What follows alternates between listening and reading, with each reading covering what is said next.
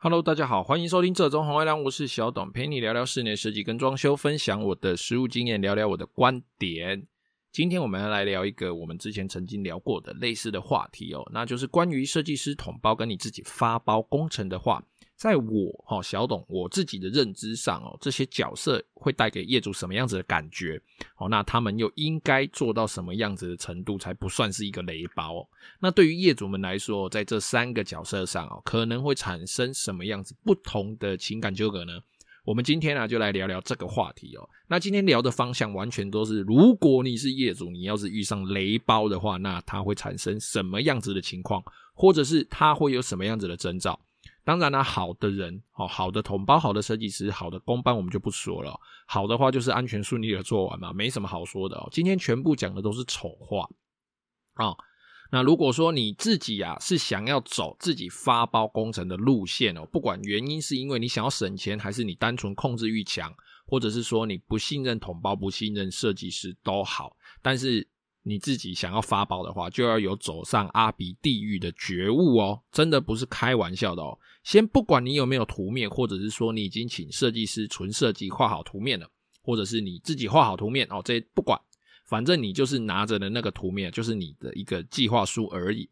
总之哦，你自己发包工程的话，你的业主就是要想尽办法传达你的这个工程计划给你自己所发包的这个工班，你什么时候要开始，你什么时候。要进场，好，那你要怎么样正确施作成你想要的样子？那在施作的过程中，每个工班一层接一层的衔接，该怎么衔接？那到最后该怎么收尾？好，该怎么样做一个结束？举个例子哦，你以拆除来说的话，好，那你拆下来的东西要堆在哪里？好，那工人搬这个废料的动线该怎么安排？那电梯啦、楼梯的保护该怎么做？那水电来的话，它要来几次？你要几个灯？你要多少瓦数？你要用什么线？哦，那泥作来的话，你要贴什么样子的瓷砖？你这个墙壁什么时候要抹？防水跟泥作要怎么配合？那水电是不是也要跟泥作配合呢？哦，或者是这个木工什么时候该进来？这个尺寸我要怎么放？系统柜什么时候来？我到底要做几个柜子？我要做几板柜？哦，那油漆呢？进来的时候我到底要用什么样子的漆料？我要用什么样子的材料才可以？比如说耐用、耐脏等等之类的需求，你都必须要先行的在一开始就做好一个计划。那如果啊，我们的业主遇到好一点的工班呢，吼，他就会告诉你他所能够做到的，好，那他能够做到的部分以及往下的衔接的这个问题，他应该都会清楚的告诉你，并且会帮你预留好往后衔接的这个问题。通常只要大家配合好，做起来就不会有问题。但是如果你只要遇到一般的工班，我就讲一般的就好了。今天老子来这里工作，哈，我就是完成业主交代的任务。我就收钱，然后就走人哦，没有人会在那边跟你五四三哦，我也不会留下来跟你吃晚餐。他还有下一场要做，所以一般的公班他就会这样，很快的来做一做哦，他就赶快收一收，弄一弄，收钱，然后人就走了。没办法，一般的公班就是这样哦，因为他们有生活上的压力哦。那举个实际一点的例子哦，这个是我们听众问我的其中一个问题哦，那里面当然啊，加上我自己一点点的脑补跟节目的效果，叙述的稍微细节一点哦。这个业主呢，他厕所想要贴这个地砖，想要贴这大片的哦。那大片的地砖通常泛指三十乘六十以上，哦，以上的这个规格哦。那可能他是六十一百二，或是六十六十啦。那但是呢，这个泥作就跟他说不行哦，你这个我没办法贴哦。水电不说话啊，那没有设计师，OK。那主要呢，厕所为什么不能贴大片的瓷砖呢？这个泥作也没有告诉业主哦。那他的问题其实就是出在泄水坡度的问题，毕竟瓷砖是硬的，它是陶瓷。它不能够折弯哦，但是呢，厕所的泄水又大部分是三 D 状的这个凹陷嘛，好，所有的水都必须往厕所的这个排水孔去集中啊，所以如果你要贴大片装的大片砖的话，这个条件的限制会相对的非常的严苛哦。如果这时候你做很坏，它就就很坏，它就照贴不告诉你，好，那就可能会造成你的厕所是无法泄水的哦，你这个水一冲。哦，在排水孔附近呢就流进去了，但是在排水孔外的，比如说马桶旁边，比如说门旁边，你就积水在那边了，那个水完全没办法卸掉，或者是说，诶，它就一样嘛，你要贴大片砖，我也帮你做好可以泄水，可是硬的瓷砖要怎么样才可以泄水？它就切啊，把你的瓷砖切得乱七八糟，这样子你贴大片砖又有什么意义呢？对不对？那如果说这时候水电也很坏哦，他不告诉你说，其实这个管线我们只要稍微一个位置，比如说改到墙壁边做单向排水。这样子就可以有机会贴大片砖，他如果不告诉你，你还是不知道哦，那你业主就会在那边就是整个莫得修啊，你不知道该怎么处理这个问题嘛。那如果说你这个管线要改位置的话，你还要再看看整体地面的高度，或者是说，诶，这个楼板的高度够不够？如果业主又刚好不想要门槛，好，那又刚好想要无障碍厕所，又会产生其他的问题哦。比如说，呃，外面的地板的高度够不够，里面地板的高度够不够，这个瓷砖的厚度该怎么样去互相做预留、互相做搭配？那这个厕所的管线是不是要预留空间？门外的这个地板是不是要做管线预留的空间？门片的高度等等等等等等的这些一系列的问题，他们是环环相扣的。那这还是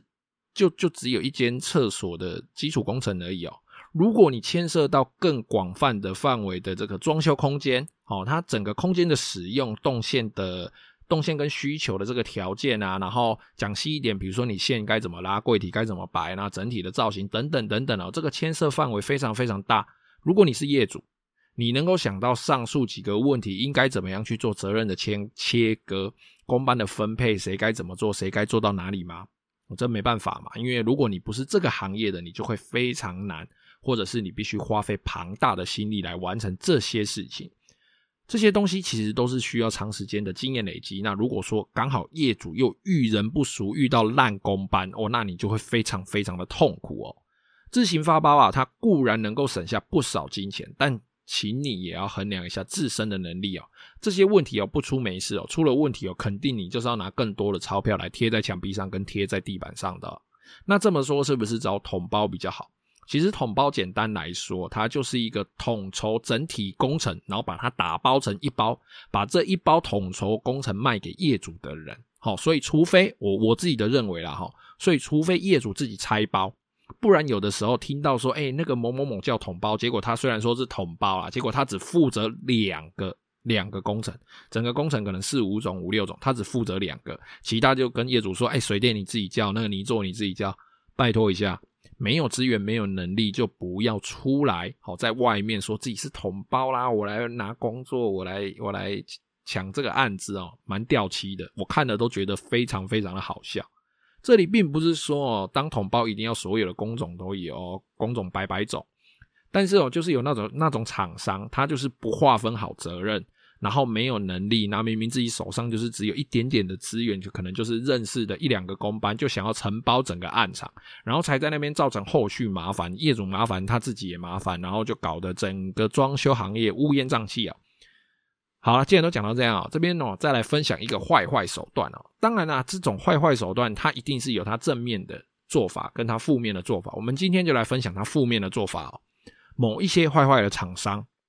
哦，坏坏的厂商，坏坏的统包，他就跟业主说：“哦啊，这个工种，比如说泥作，打个比方啦，哦，泥作，哦，我泥作今嘛做不赢哎呢，我配合的目前很忙哎，但是我有其他组泥作啊，可是比较少配合，或者是说他会告诉你说，哦，泥作我没有，但我有认识啊，可是我不常配合，可是我可以帮你叫，哦，这样，然后就跟业主说啊，可是通常遇到统包，他们都会把这个时间拖在哎。”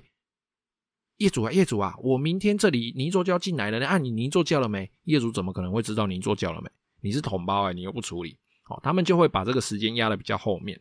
然后呢，就在讲讲完说，哦，他可能有认识这个泥作啊或干嘛之后，他就会跟业主说啊，不然这个工班我帮你叫了啊，价钱你直接对他就好了，你不用对我了，这个我就帮你叫而已，代叫转介啊，转介这样。然后呢，业主通常这个时候都已经很急迫了嘛，哦，那也没时间查证，好，所以他就直接就接受了，蛮多业主会这样子哦。当然了，明面上看起来哦，这个泥作哦介绍转介来的这个厂商，他是直接对业主哦，那这个这个泥作也会做一点报价嘛，哦，但事实上这个报价会稍微略高于市场价或高很多啦。那多的部分就是这个统包的哦。不过呢，转介其实本身有个转介费，这个算是我觉得人情人情常理啦。毕毕竟别人介绍我工作，我们私底下包个红包，这个我觉得这个是一个呃一种文化哦。那你说要怎么样去修正，怎么样去改正？我觉得其实是算是偏难啊。当然，就是可能要整个市场都必须慢慢的转型，越来越透明，才有办法做到。好，说回来哦。啊，当然了，他就转借了嘛，哦，这个同胞就转借了。那转借这个泥作，他一就直接对业主啦。可是最大的问题就是出在，如果转借了这个工班出了问题之后，这个坏坏的工班，呃，这个坏坏的同胞啊，会把这个工班出了问题推得一干二净。但是泥作的转接费他还是有拿哦，你收了钱，但是他不办事哦，OK。手法粗劣哦，那其实这个东西对一般的业主来说，在他急迫又想要省钱的时候，这种心态就会造成不肖业者有这个机会。我转介了一个人，我拿了他的转介费，然后这个工班进来做了之后，工作做得好不好是一回事，但是万一如果做得不好，出现问题，他就把所有的这个统包介绍的这个人就把所有的责任撇得一干二净啊。当然啦、啊，这个东西在实务上，我们转介这些事情本来就会发生。好，因为可能我的工班真的刚好在忙，我就转介另外一个，诶，我觉得还不错的工班，好，那请他来施做。那至于价钱是对我或是对业主，其实我觉得都无所谓，反正合理，好，行情内合理就好。那利用业主的这种心态跟转介的这个手法来叠加工程款，然后出问题就推给转介的人，或者是推给业主，我觉得这真的不行啊。那一般啊，转介其实像我们自己都还要再想一下，这个这个转介这个人是不是能把这个工作做好啦，或者是甚至他讲话的模式是不是诶、会让业主造成不舒服，或者是他的频率，这个转介的人他的频率跟业主到底对不对得上？不然我转介出去东西没弄好，我还要打坏自己的名声哦，这就是一个相当不划算的的一个生意啊，哦，真的是相当不划算啊。那以上讲的呢，都是坏坏统包的其中一种啦。那如果你是遇上正常的统包哦，正常的统包，那它跟设计师跟工班的差异差在哪里呢？第一个就是工地的实务能力哦，它绝对不会比设计师差。我指的是正常统包啦哦。那当然啦，在整体的设计上跟美感造型上，或者是一些呃规划一些细节需求规划的一些细节，可能会跟设计师有一点落差。那当然有很厉害、很棒的统包，但是那个真的偏少数。这边我们就先不谈哦。那美感这个东西也是见仁见智啊，哦，这个就就就算了。那通常统包哦，就是在业主这边看起来，它就是一个在工程上哦帮忙业主在工程上去做沟通的角色，他不会跟业主促膝长谈，但是呢，他会在工地哦跟业主诶详细的了解一下你目前大概想要做的东西是什么样子，业主必须给他一个计划上的结果。他才能够帮你转换成实物上的结果。哦，他不会像设计师哦，找业主聊天聊地，聊聊看业主平常习惯都在干嘛啦，然后去推算说，哎，业主可能需要的需求或者是整体空间的配置，不会哦，他也没那个时间，基本上就是业主说一做一，那也是很常发生，就是做完才发现说啊，这里要多一个什么电器放不下啊，这个家具我这个做可能放下去太挤，这个都很常发生哦，但是没办法。哦，这就是做统包。呃，就找统包跟找设计师的其中一种差异啊，当然不是每个人都这样。再来哦，就是如果说你没有图面，或者是图面通常不是很完善的这个情况，也常常发生在统包上面哦。常常会在现场画墙壁啦，或者是跟业主讲完之后才发现说啊，两个人想的不一样。好，这个统包还要再重新跟工班转达说，哎，这个东西要改成怎么样，跟业主想的是不一样的，现场都必须再做修正哦。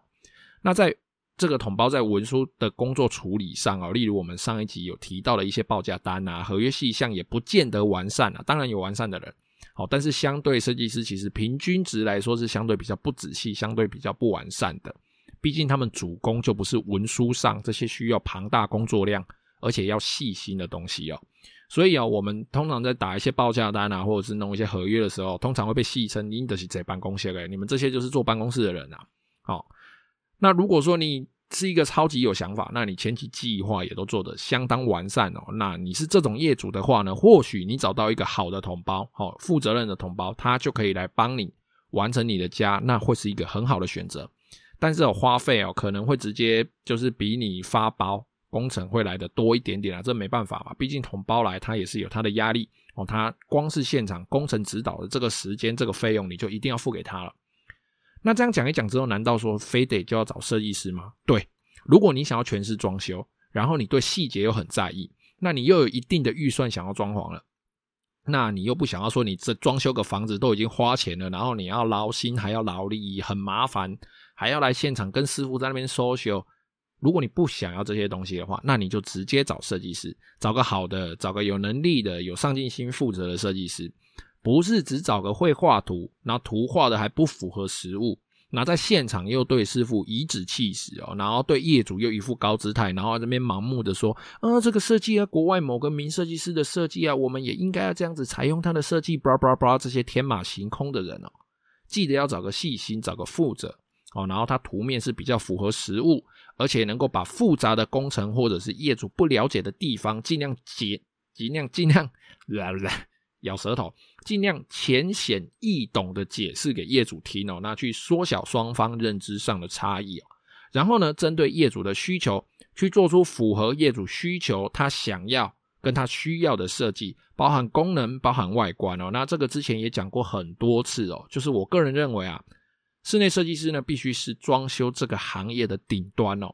他功法不用会做，但他至少得懂哦，因为他这样才能够跟师傅、跟业主沟通。那图要画的有水准是一定的啦，哈。如果他连图啦、呃合约啦、报价单这些都做得不好，我看他就包包起来回家吃肉燥饭就好了。哦，那在现场呢，他在跟业主带看的时候呢，能够尽量呃符合业主他自己的需求或者是业主想象的画面，那去解释给业主知道说，哎，现在目前我们大的大概进展到哪个阶段哦。然后呢，在现场遇到一些问题哦，他必须要尽量能够让现场这个问题化解，并且尽量的符合自己设计的图面哦，然后再依照现场的状况做一些啊、弹性的调整。当然啊，他就必须要让业主能够明白设计师在干嘛，工班在干嘛，我们每天在干嘛哦。我觉得这个也蛮重要的哦。当然啊。身为一个设计师啊，收钱麻利也是必须的哈。付出那么多心力，付出那么多的劳力哦，赚来的就是这个是一个辛苦钱啊。那当然啦，如果你是业主，你自己就要有觉悟了哦。找设计师，你就是得花一笔钱来买到这些东西了。如果你是业主，你发现你现在的设计师图很怪。报价不详细，讲又讲不清，在现场跟师傅又支支吾吾，别人问他问题又推脱给另外一个人，或者是说你问他问题，他一问三不知，还讲你去问师傅，你去问师傅，靠腰啊，问师傅，我还问你干嘛？对不对？这时候你就要当机立断了，看你是要解约还是换人哦，不然你可能会有收不完的尾，或者是说你会获得一间奇妙的房屋装修，这些都是非常有可能发生的。好了，那以上哦三个方向的丑话，就是我们就说出来让大家参考参考啦。如果啊你要装修的话，还是依照自身的条件去做评估，来选择适合的方向。总之哦，如果说你想要省钱，哦，那你的工作量又不多，东西就一点点哦，那你就是找工班，找木工，找水电，找你做随便，反正就找其中一个工班来完成你那小小的一点点工作。当然你会承担一点风险，反正你的成品本来花的金额就不多，我觉得还好。那如果说你要做整间的装修或者是旧屋翻新，可是你预算呢，就是差那一点点，你蛋蛋都捏破了，还是挤不太出来那个预算，那就找找个统包来聊聊，我觉得处理一下应该还是可以的。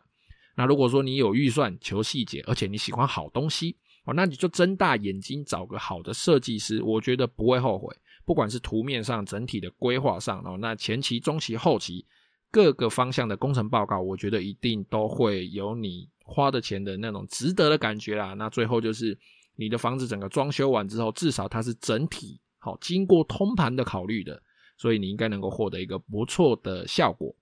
那在装修的世界里哦，贵的东西不一定好，但是记住哦，便宜的绝对没有好货。好了，那今天的节目呢就先到这边哦。有任何问题，欢迎加入我的 IG 或是脸书搜寻这种红外狼私讯我。如果你是 Apple Podcast 的用户呢，也欢迎在评论区留下你的问题，我会非常乐意为你解答。谢谢各位的收听，拜拜。